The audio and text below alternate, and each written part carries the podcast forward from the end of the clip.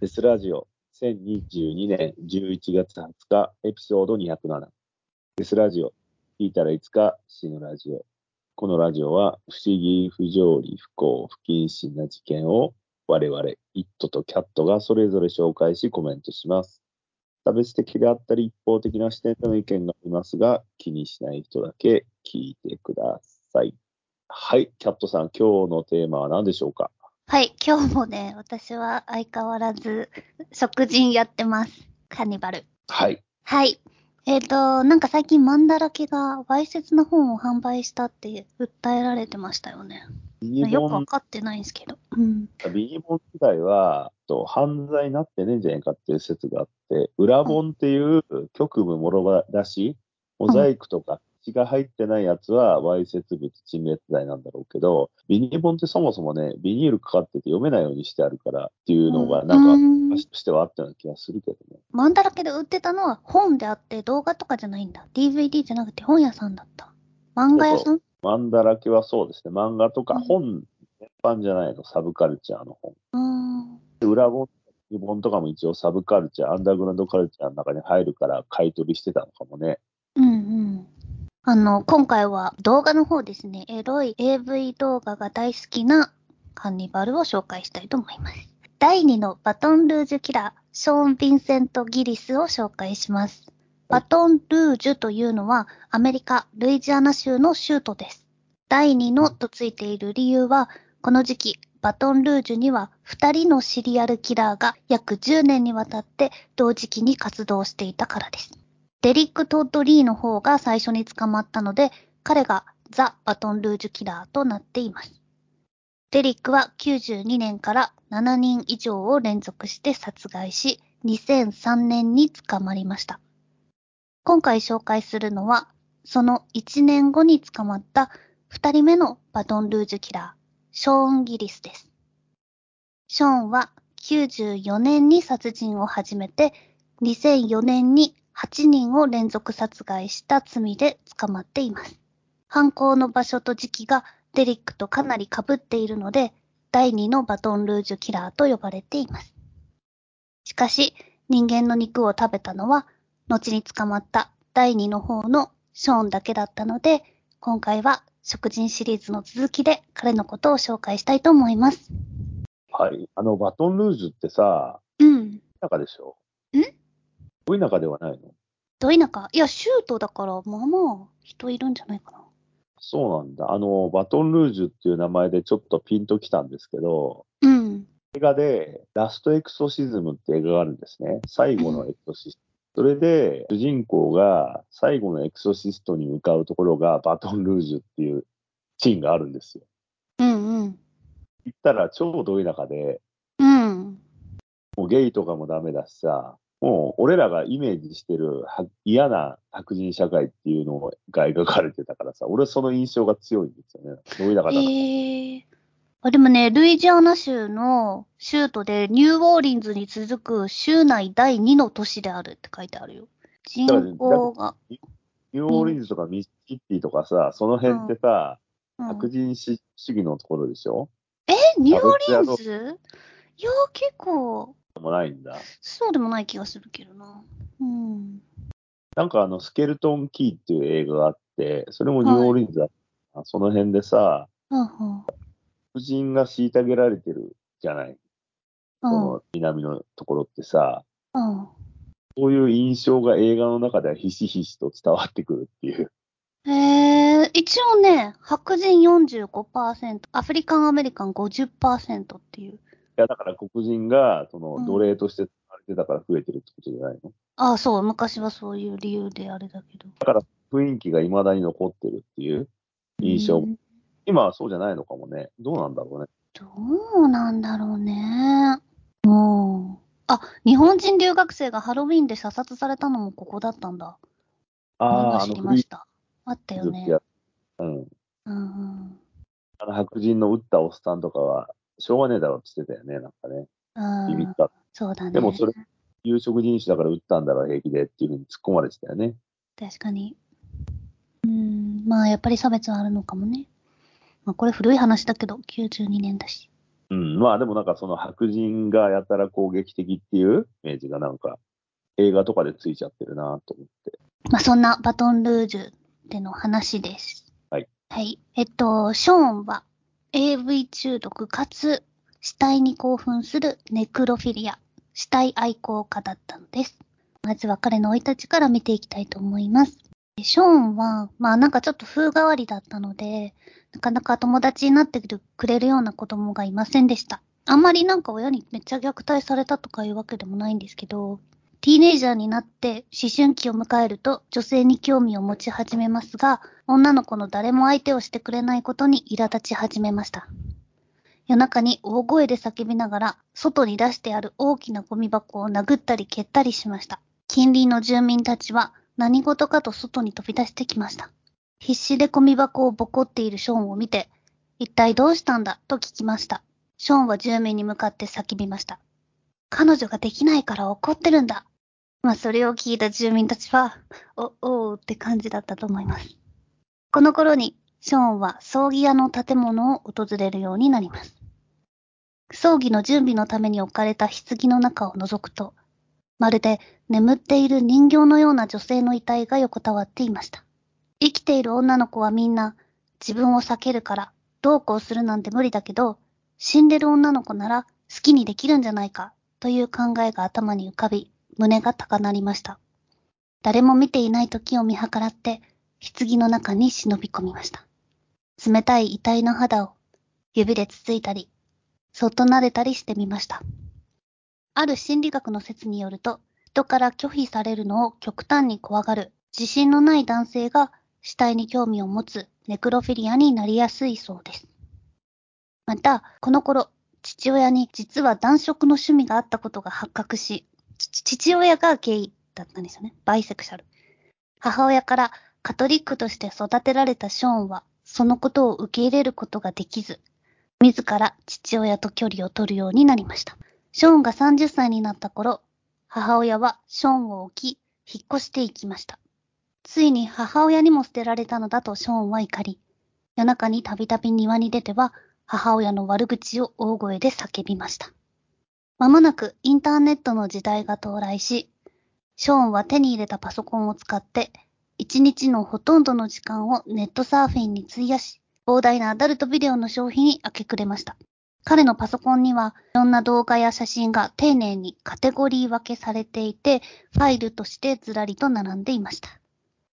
そのファイルそれぞれにカテゴリー名が書いてありました。巨乳、SM、黒人、アジア人、熟女、女子高生。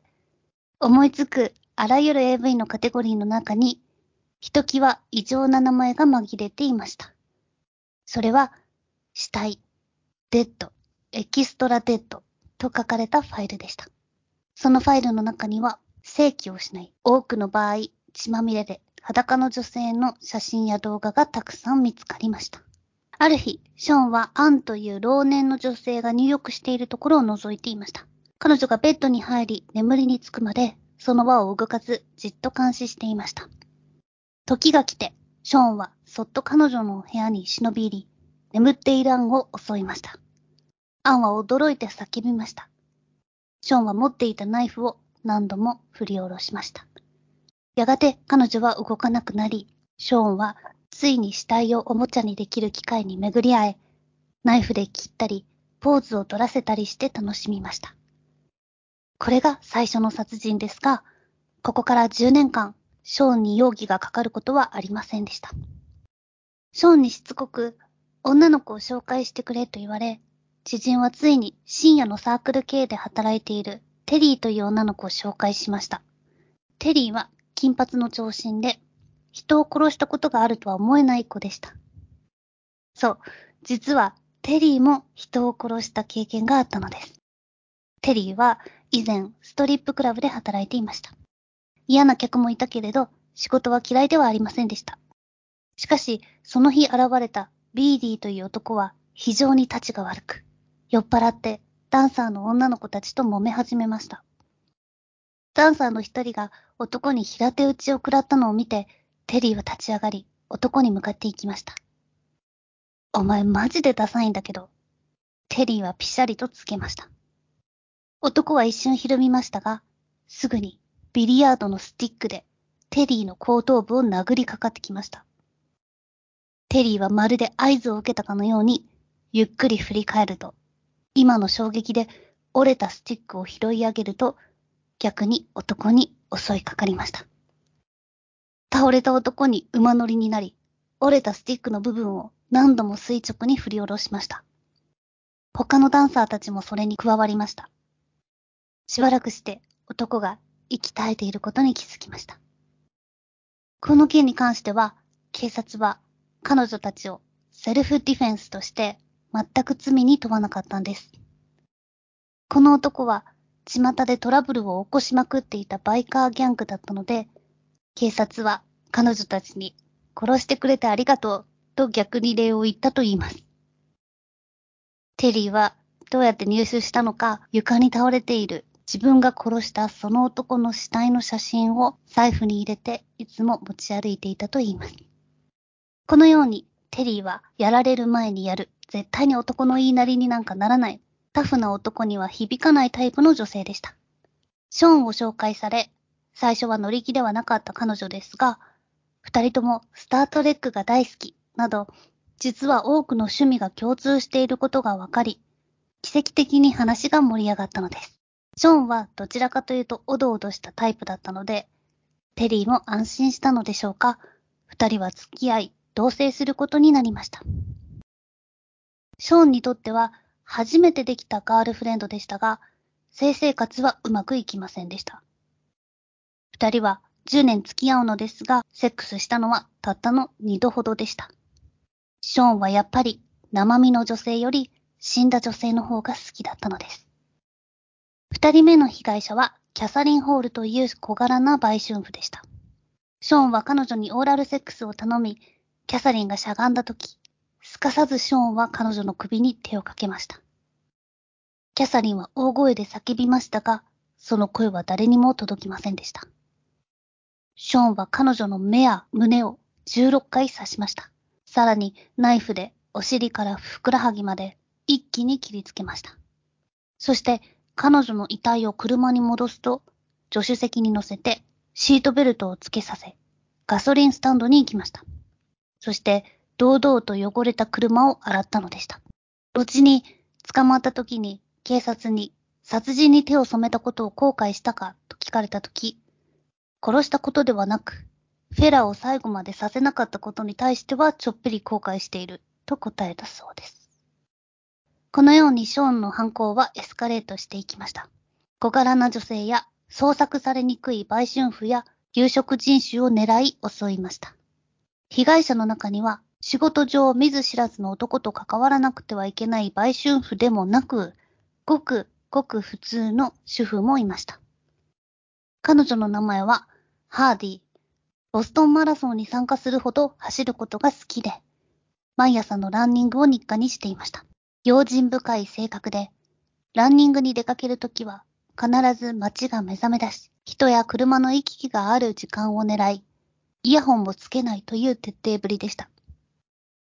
数日前からハーディに目をつけていたショーンは、この女性に声をかけても絶対に車に乗ってきたりしないだろうと理解し、それでも誘拐したいという気持ちが抑えきれず、彼は、なんと車で、走るハーディに突っ込んだのです。彼女もまさか突然車に突っ込まれるなんて思ってもいなかったと思います。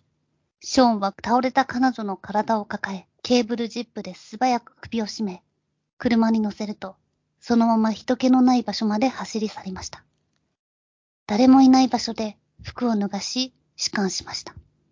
なんかこれちょっと珍しくないですか？なんか誘拐っていつも声かけてヒッチハイカーを乗せるか、売春婦と合意して車に乗せるかじゃないですか。なんか、いくつかの本だと、跳ね飛ばして重傷を負わせて連れ去るっていう事件は結構ある、ね、あったんですか？結構あるんですか？うちあんまり聞いたことないなと思った。本でもあったよ。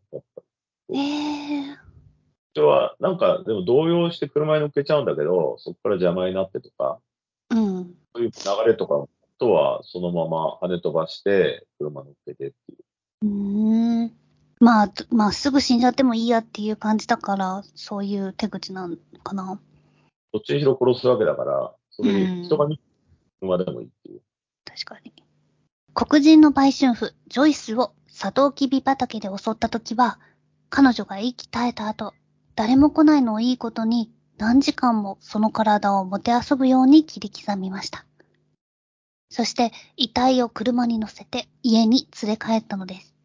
皮一枚で繋がっていた彼女の首が、ゴロンと胴体から離れ、膝に乗ったのを見て、とても嬉しい気持ちになったと言います。家のシンクで首を洗うと、その切断面にペニスを挿入してみました。しかし、変な骨に当たって気持ちよくないので、それは諦め、口にしました。そして、ナイフで両乳首を切り落とし、口に含むと飲み込みました。ここでカンニバルになったんですね。後部座席の段ボールに死体を入れたまま、テリーを迎えに行きました。そして、人間の肉を食べたその口で、テリーにキスをしました。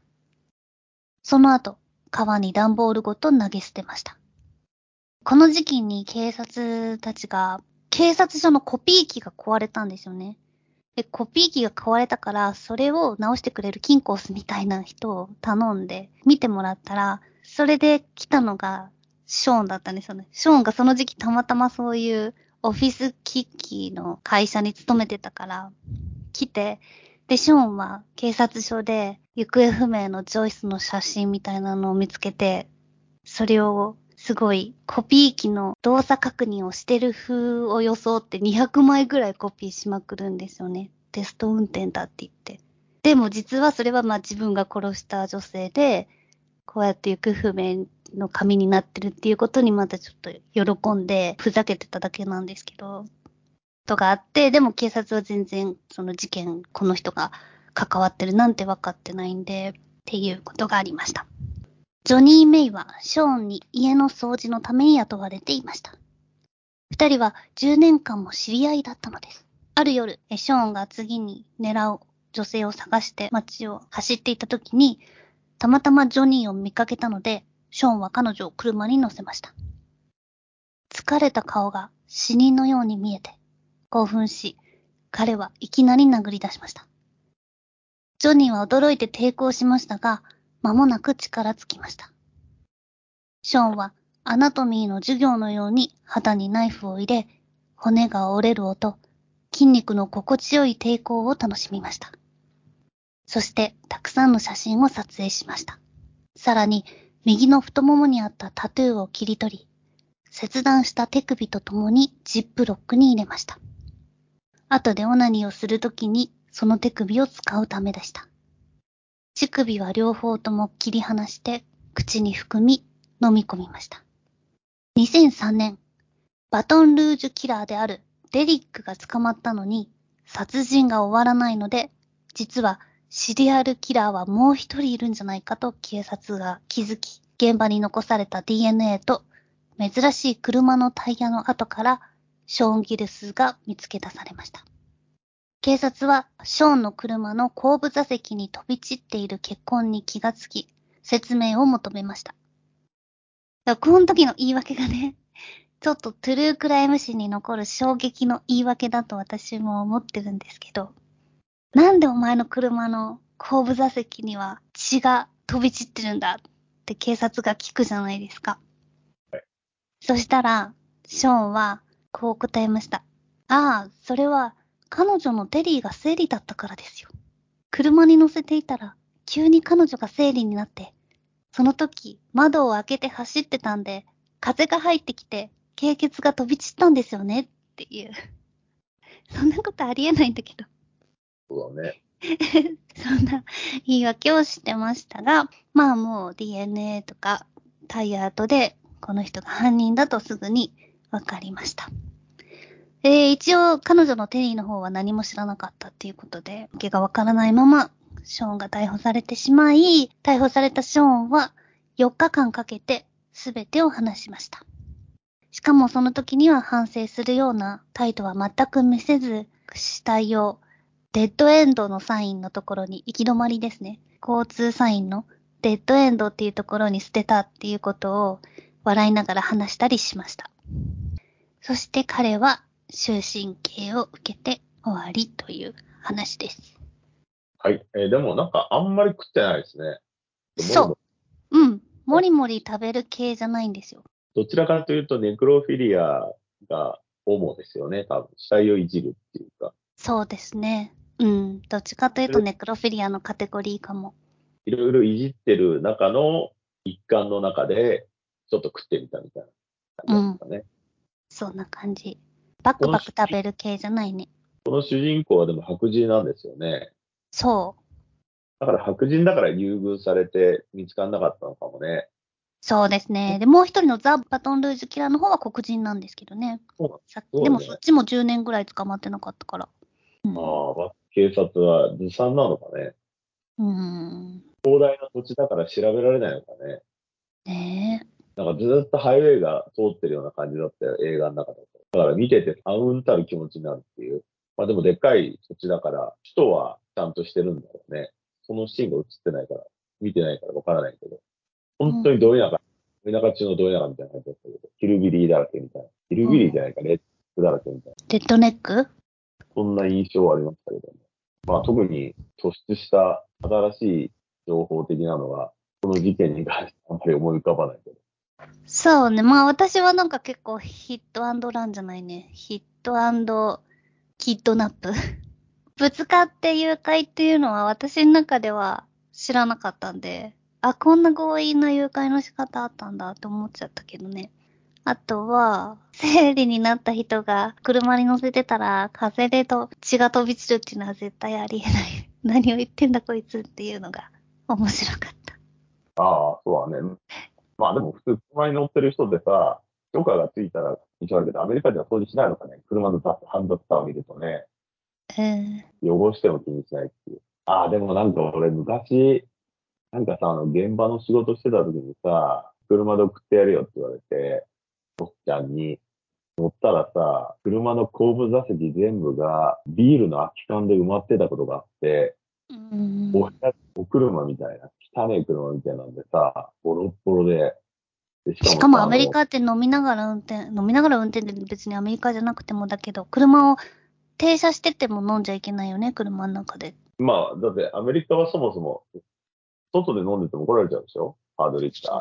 日本だとさ、当時はなんか怒られなかったのかな？すげえ空き缶だらけで、異常な感じだったのを思い出したわあとさ、なんかあの、天井っつうの？車の、そこのさ、あの、防音のウレタンみたいなのが全部取れてて、鉄板だけになっててさ、たんだよね、その時ね。だから車乗ってもらったんだ。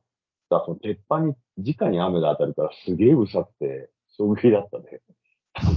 マシンガン撃たれてるみたいな音がして、バリバリバリバリバリとかって、クッションみたいなのがないでこんなうるせえんだと思って、ちょっとびっくりした。うん。この人元気なのかな？もう死んでるかもしれないけど。はい。プデートの情報は Twitter、インスタで発信しているので、レスラジオで聞いてみてください。カットさんがね、英語版レスラジオやってるので、英語で検索してみてください。そして、えーレスラジオの CD がファンローリング社より発売中ですので、こちら毎月発売リリース予定ですので、Amazon その他でレスラジオで検索してみて購入していただければありがたいです。活動資金になりますので、よろしくお願いします。それではまた。それではまた。